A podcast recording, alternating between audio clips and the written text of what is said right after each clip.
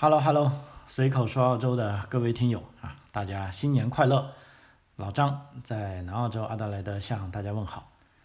呃，今年是呃，今天是二零二二年的二月二日啊，也就是说啊，咱们的农历正月初二啊，也是老张在农历新年里啊录制的第一期节目啊，在新的一年，老张在这里衷心祝愿啊，咱们的各位听友啊，喜临新岁。啊，虎虎生威啊，平安喜乐，阖家团圆，幸福安康啊，在新的一年里，有闲有趣有盼啊。OK，呃，那作为自由职业者哈，就我今天呢，也是啊，在新的一年里，新年里啊，第一次录制节目啊，因为我儿子今天终于他上学了啊，是在上网课。那我就想呢，今天的节目主要就跟大家分享一下澳大利亚各地的情况啊，就孩子都陆陆续续上学了啊，因为这个疫情啊，总是大家最关注的一件事情啊。那么大家可以看一下啊，各州啊、各领地对这个孩子入学的安排啊，那个从一个侧面呢，可以了解啊，澳大利亚政府是怎么样与这个疫情共存的啊。说到与这个与病毒共存啊，就目前可以说。呃，澳大利亚在这方面走得非常快了哈，呃，目前在本地的新闻里呢，甚至这个疫情的数据都不占据首要的地位了啊。今天我看了一下，最主要的新闻是说，警方在查处啊，这个有人在非法倒卖 IAT，也就是说，啊，消费者关于投诉这个啊快速抗原检测盒这个试剂盒的报告啊，因为现在这个试剂盒的检测结果呢也是受认可的。而且有的州呢，它也非常依靠这个试剂盒来检测啊，所以有的人就看到哎，其中有利可图了啊，所以今天的新闻就说啊，这个包括联邦警察局啊，这个 AHC 啊，也就是说澳大利亚竞争和消费者委员会啊，都在调查啊，是不是有人在干这些坏事啊？那么具体的案例呢啊，数数字呢，可以跟大家稍微讲一下啊，但在我的节目里也不算重点哈。因为按照我自己的啊这个感受啊，我觉得这个澳大利亚目前与病毒共存这个大势已定啊，是不可逆的了啊。那么目前啊，新州在过去二十四小时呢是记录了一万差不多一万三千个新病例啊，有三十人死亡，有二千七百四十九人住院啊。维州呢是记录了一万一千三百个病例啊，三十四人死亡啊，八百五十一人住院。啊，昆州呢是记录了七千五百八十八个病例啊，十人死亡，八百六十八人住院。南澳洲呢是记录了一千二百六六个病例啊，三人死亡，二百七十三人住院。啊，塔州呢是六百九十九个啊，没有人死亡，十六人住院。啊，那么西澳洲呢基本上是啊两位数的案例了啊，所以因为西澳洲简直是与世隔隔绝了。按理说，目前啊与病毒共存呢其实是。应该是，我觉得是要排除西澳洲啊，因为西澳洲它就是那么一个独特的州啊，它关闭边境啊，跟这个东部其他州的抗疫措施是完全不同的啊，但无所谓啊，基本上他们也很安全啊，但我们打开了、开放了啊，这个国门的啊，开放了州界线的州啊，也很安全啊。昨天呢，我还去见了一个啊，从国内来的啊小朋友啊，就今天他也要上网课啊。他们上网课也比较搞笑，是去学校里上网课了啊，就他自己跟我讲，他说张老师，你看我这个是不是很搞笑啊？啊，不过让我很感慨啊，从因为我离开中国已经十年了啊，其实对中国很多呢还是处于比较刻板的印象啊，但是看到这个小朋友之后，我刹那觉得啊自己很多的认识啊都是错误的哈。这个小朋友啊，不但是英文好啊，性格也好。脾气也好，而且对这个知识的渴望，啊，跟对这个留学生活的向往啊，都表现出非常积极的一面啊，也令我感觉到啊非常振奋啊。在这里，我也祝这位小朋友啊能够啊顺利的开展他难忘的留学生活啊啊，也请啊咱们在中国国内的家长啊放心啊，因为目前啊我的学生有除了进入南澳洲的啊有。这个昆士兰州的，有新南威尔士州的，有维多利亚州的，啊，基本上现在各处返回来的信息啊，大家都非常适应啊，目前的新生活啊，都感触很多啊，觉得哎，我们怎么在中国听到的消息，跟在这里实际看到的、感受到的完全不一样呢？啊，那我也只能鼓励他啊，慢慢来吧啊，因为我们现在处于这个啊这个时代啊，这个非常不同的时代啊，但愿就每一个人都应该啊啊擦亮眼睛啊，耳听六路啊，做出是这个符合常理的啊，具有逻辑的判断啊。那么在这个节目开始之前，我也查找了一下资料啊，发现这个农历新年的新春贺词呢，基本上澳大利亚的。啊，朝野两党领袖都发表了这个农历的新春贺词，啊，那么其中这个澳大利亚目前执政党啊，这个自由党联盟的这个莫里森总理啊，居然他也学会了一些中文啊，他在这里用中文给大家拜年啊，并且说了这个新年快乐。那下面呢，我就把他的啊原文啊放给大家啊听一下啊。新年快乐。Happy Lunar New Year. We welcome the year of the tiger, 虎是力量、勇气、自信和毅力的象征。新农历新年辞旧岁，我们告别了一个又一个艰难的疫情之年。虽然澳大利亚做出了领先世界的抗疫工作，但我知道，在你们的社群中，许多人与亲人分离，这令人倍感忧伤和渴望。我要感谢您和您的社区。感谢你们为确保所有人的安全的过去和现在所做出的一切啊，彼此相互照应，彼此保持安好。值此之际，我们期望新年会更好。在新的一年中，澳大利亚正在开放边境，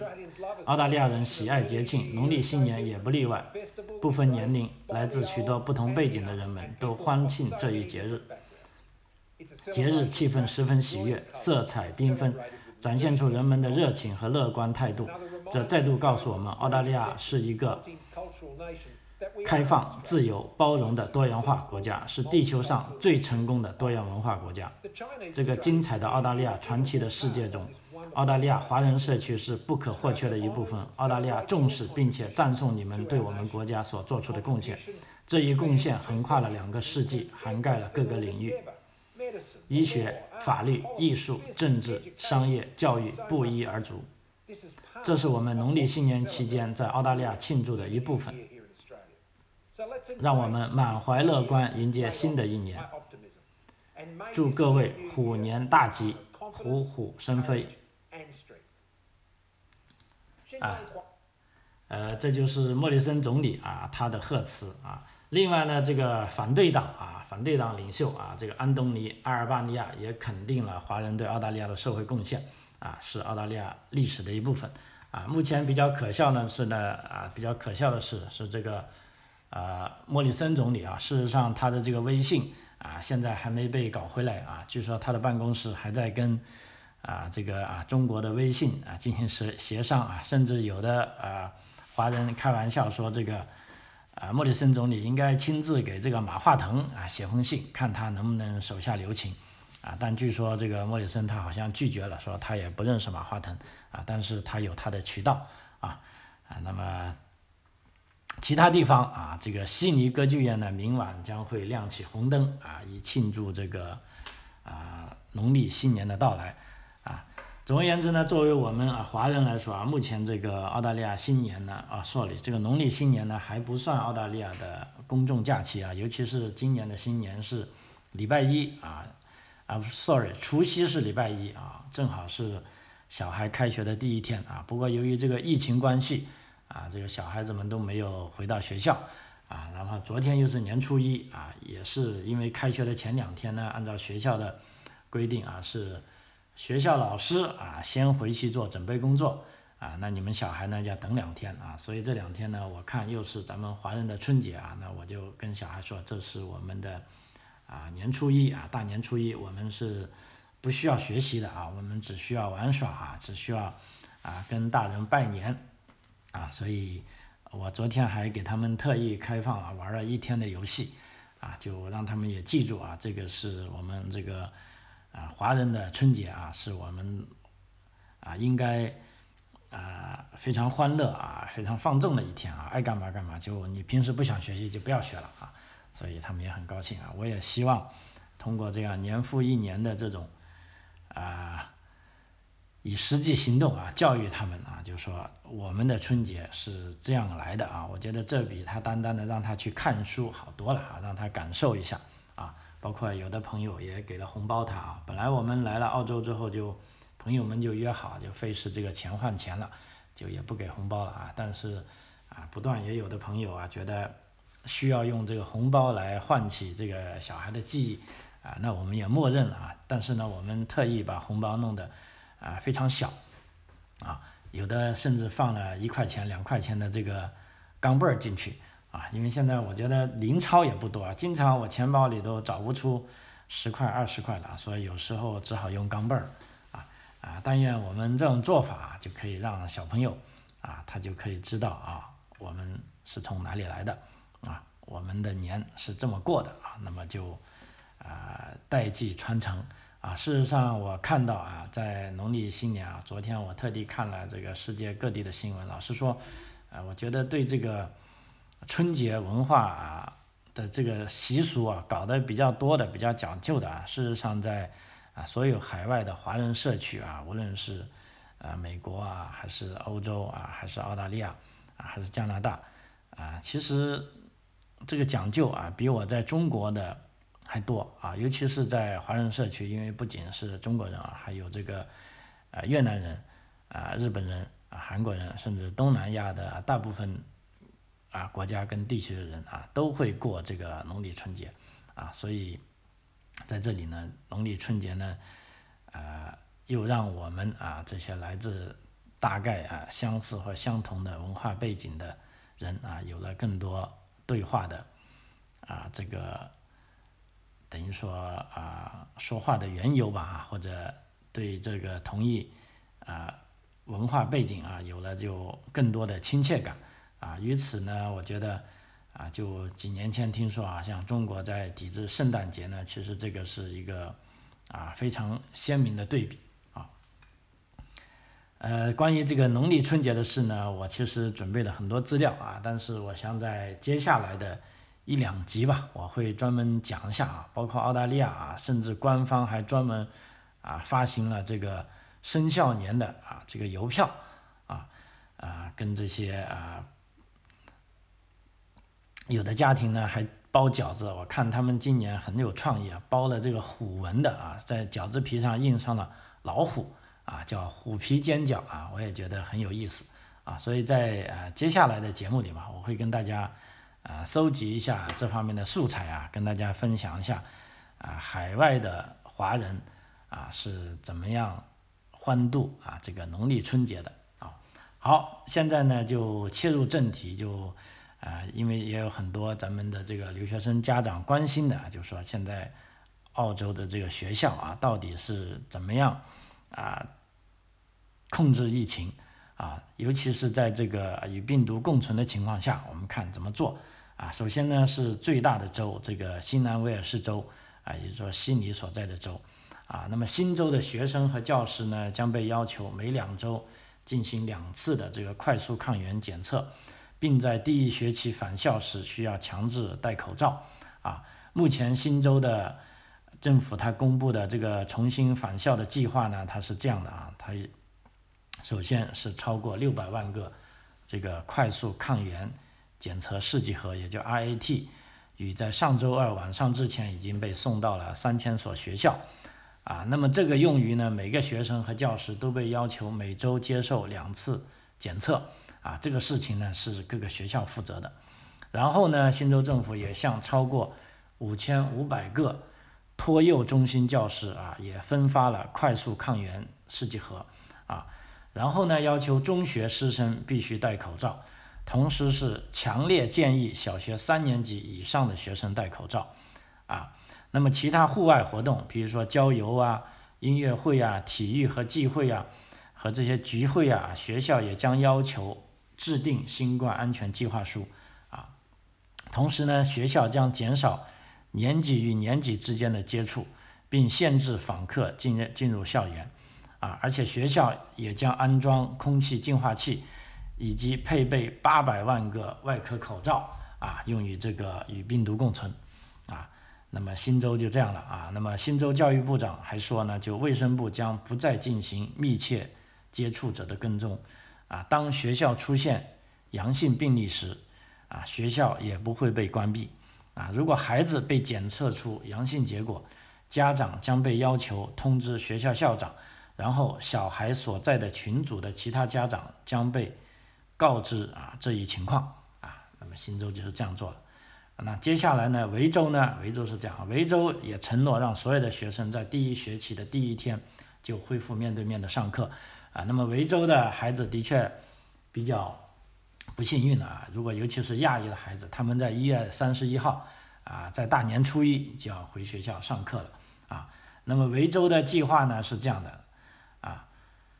首先啊，维州呢也向学校提供了一千四百万个快速检测试剂盒。啊，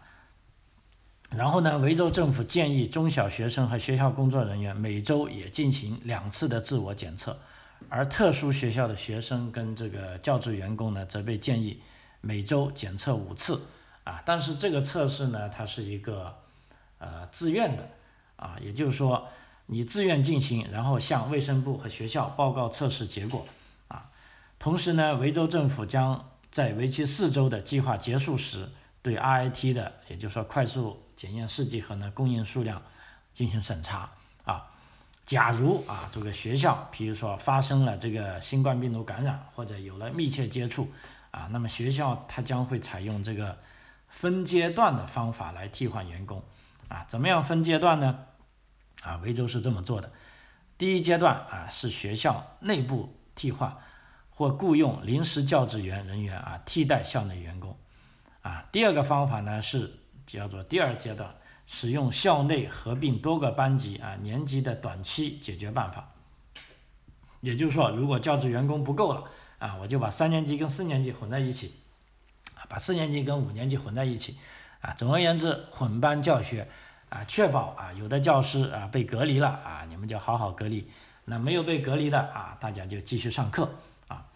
那么重新呢，这个教职员工也被重新归类为必要职员，啊，这样一来呢，如果没有症状，并且每天的快速抗原检测结果如果是阴性的，则允许家庭密接人士自愿继续工作。此外，如果学校职员严重短缺，啊，出现这种现象呢，学校将能够调用退休或不在职的教师和辅助人员。及教育学科的大学毕业班学生组成的这个临时就业库里的人员临时代课，啊，随着这个教育员工被重新分类为必要资源呢，因此所有的学校工作人员都必须要接种啊这个加强针啊，所谓加强针也是第三针啊，同时呢，维州政府还鼓励家长为孩子接种疫苗。因为目前维州的这个五到十一岁的儿童接种第一剂疫苗的接种率呢还不到啊百分之三十啊，那么我们家的孩子呢啊，我们家是南澳洲的，那么我们家是二月八号啊才去接种疫苗啊。总而言之，我啊基本上确保他回学校之前能够接种上疫苗就可以了啊。那维州的其他措施呢，包括啊。所有的工作人员和三年级以上的学生，以及任何访问学校的人士都被强制要戴上口罩。啊，孩子和老师是可以戴布口罩的。啊，但政府推荐人们最好是戴上外科口罩。啊，同时呢，政府还投资了五点一万台这个空气净化器，用于高风险的学校房间啊，例如这个室内的食堂啊、音乐室啊和老师的办公室啊。同时呢，维州政府还鼓励孩子们走出去，也就走出校园，啊，也不是走出校园，就是说走出教室啊，所以还投资了在一千八百所学校里安装这个遮阳伞，啊，干脆就让小朋友们在户外玩就好了啊。呃，然后接下来昆州，啊，昆州呢稍微谨慎一点啊，比如说，首先昆州呢，它不是在一月二十四号开学啊，它是从二月七号才开始返校。啊，基本上是推迟了两个礼拜的时间，啊，但是他十一、十二年的学十一和十二年级学生呢，将从一月三十一号啊就开始上网课，啊，呃，然后呢，为了避免啊，为了适应这些变化呢，这个本学期将晚一周啊，他在十二月十六号，也就是说在上个学期的 T10 呢是在十二月十六号结束的，而不是十二月九号结束啊，这也是昆州啊为了防止这个呃感染啊，他所预先做出的一些措施啊。那同时呢，这个昆州啊，因为昆州的州卫生部的官员说呢，数字模型显示，就奥密克戎病毒将在一月的最后一周和二月的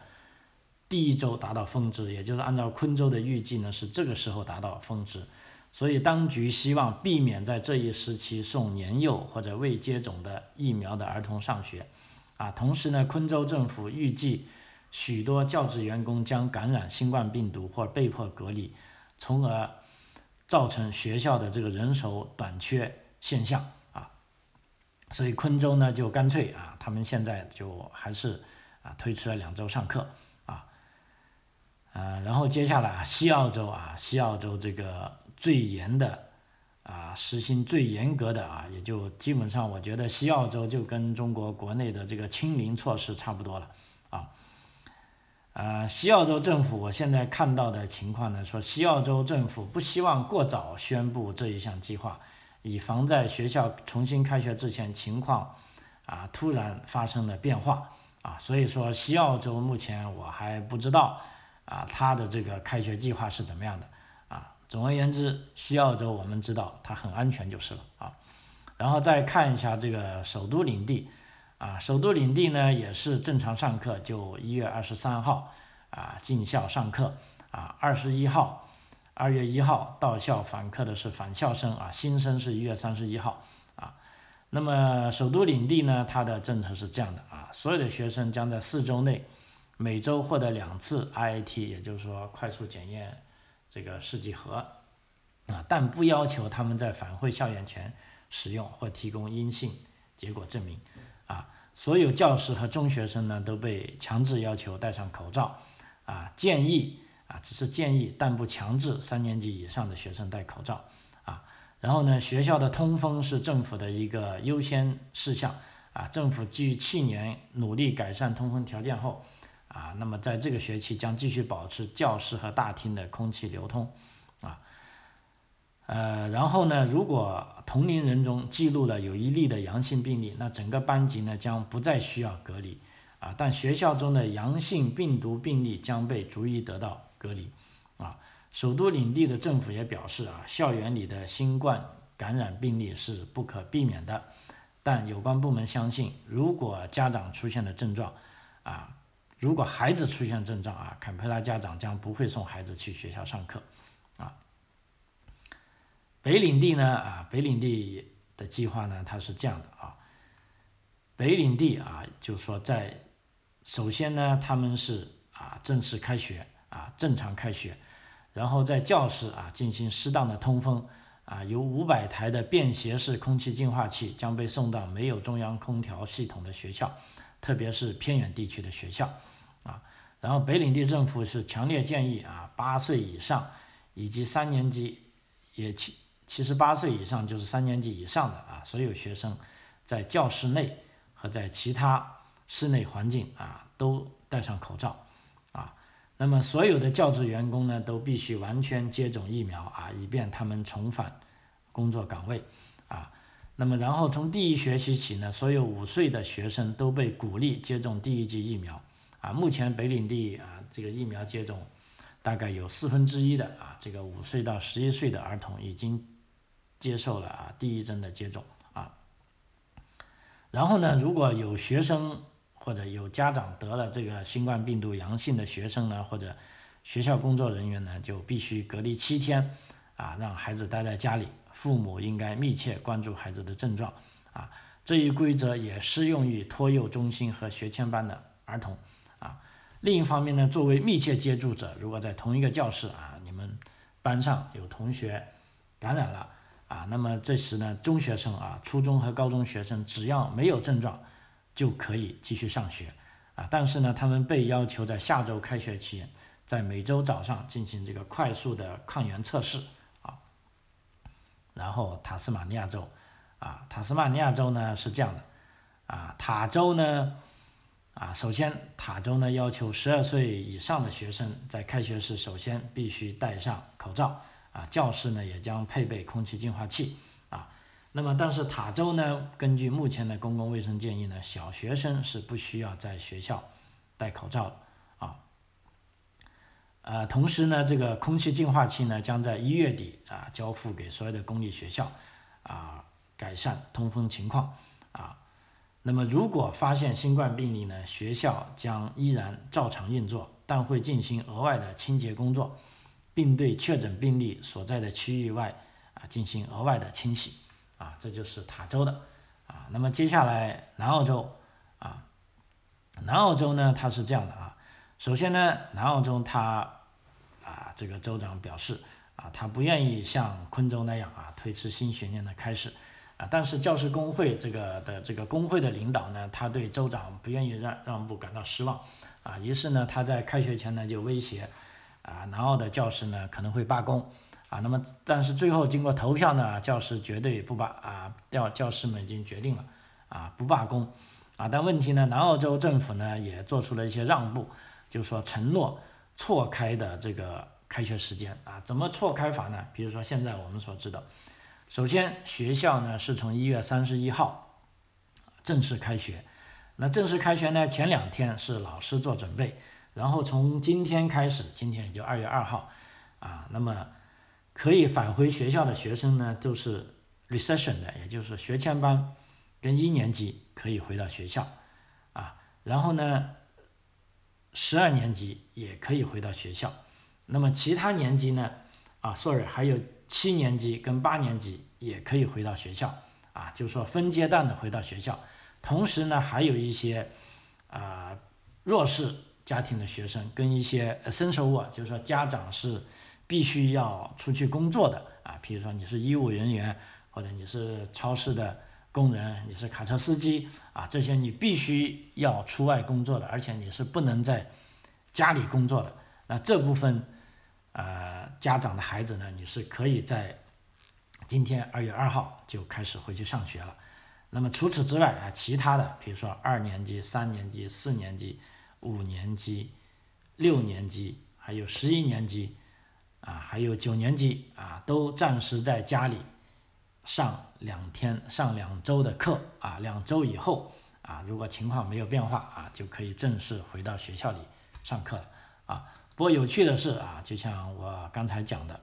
啊，这个南澳的，啊，对这个国际学生又网开一面啊。就像我昨天见的那个小姑娘啊，她接到通知就是说，因为她是来十一年级的，啊，按理说十一年级本地学生呢是在，呃，家里上学就行了，但是她被要求要带着她的电脑，啊，去图书馆上课，啊，那我也觉得比较有趣啊，也许是大家这个学校觉得。啊，这个国际学生可能需要慢慢的熟悉校园的各项设施啊。如果待在家里呢，就太没意思了因为大家已经在家里上了很长的课啊，所以让他们去学校图书馆啊上课呢，一方面呢可以感受到更多学校的措施，另一方面如果啊遇到困难的话呢，就可以啊进行有人辅导他啊。我觉得这是一个啊比较好的安排啊。那么除此之外呢，南澳的这个开学呢，呃，他为开学呢是实行了非常多的措施啊。那么这些措施呢，啊也比较新颖有趣啊。所以这边现在这个时间虽然已经到二十八分钟，但是我依然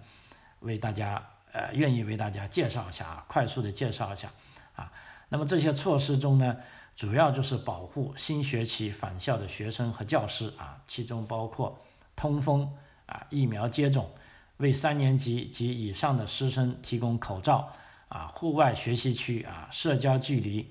减少教职员工和班级团体的集会，减少访客和保持卫生清洁等啊。那么，而且新学期前三周所有的这个校际活动啊，包括运动啊，包括露营，包括远足啊，包括集会啊，包括合唱团啊，也都被取消。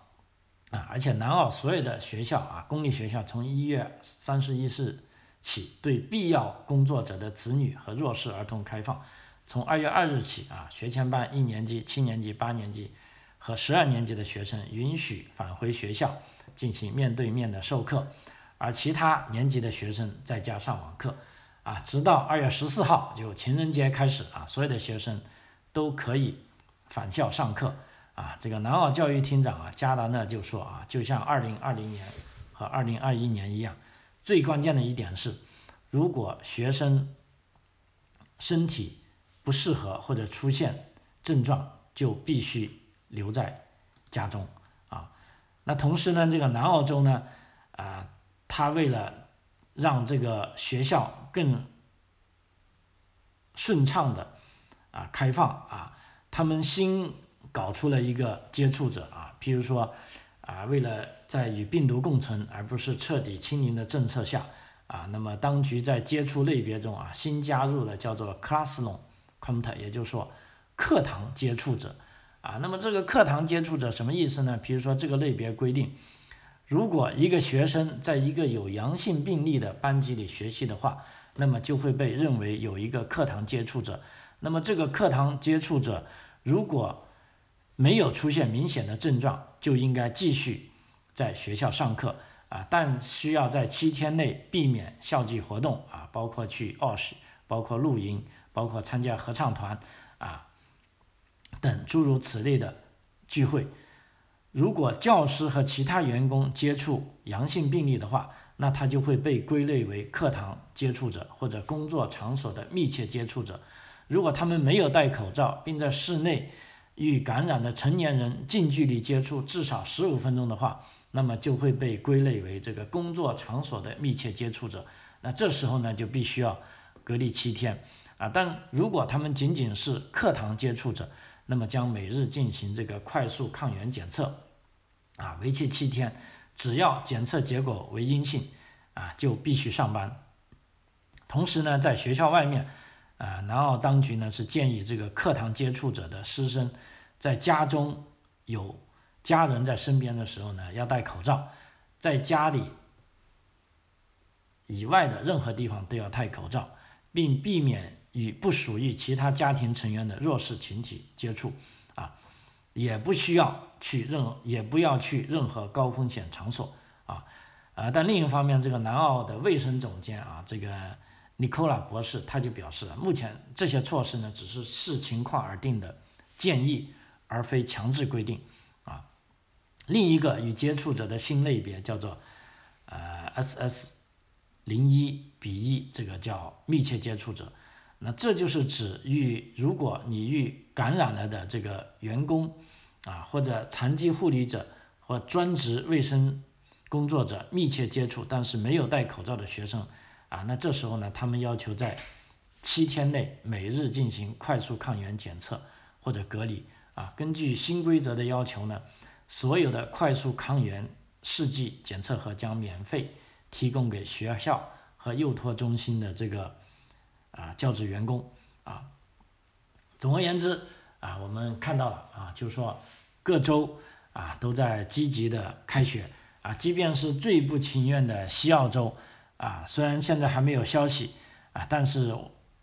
我们从零零散散的其他渠道的信啊这个信息里得到啊，它也会在二月份慢慢的这个周边境将会全面开放啊，之前说是在二月一号啊，但之后呢？啊，这个州长又临时宣布不是了，啊，那么除了西澳洲之外啊，其他的各州我们在这里都看到了啊，因为孩子啊，孩子是祖国的未来，啊，目前呢，啊，基本上大家最重视的是小孩，那么即便对于小孩这种，呃，抗议呢，也就是说，第一建议还是要打疫苗，啊，对于大人呢就打啊加强针，啊，那么对于小孩戴口罩呢，有的州是要求戴，有的州是不要求。啊，有的州是强制，有的州是不强制。啊，有的州是要求户户外不戴，有的州是要求啊这个啊室内戴就可以了。啊，总而言之啊，大家都是根据自己州啊的这个实际情况啊，最关键呢就是说与病毒共存啊，就是说目前看来啊，即便比如说我你们班上有个孩子啊他感染了啊，但其他孩子只要没有症状啊，还是可以回来上学的。而且呢，这时候呢，你只需要每天做这个快速啊这个病毒核的检验就行了啊。所以由此看来呢，啊，老张之前的预计是正确的，就说澳大利亚将进一步啊开放，将慢慢的啊恢复正常。那么我们这里呢也做这个节目呢，也是希望啊在啊海外的啊家长，请你们放心啊，澳大利亚目前非常安全啊。好，张口澳洲啊这一期节目到这里为止，非常感谢您的收听，我们下期再见，谢谢。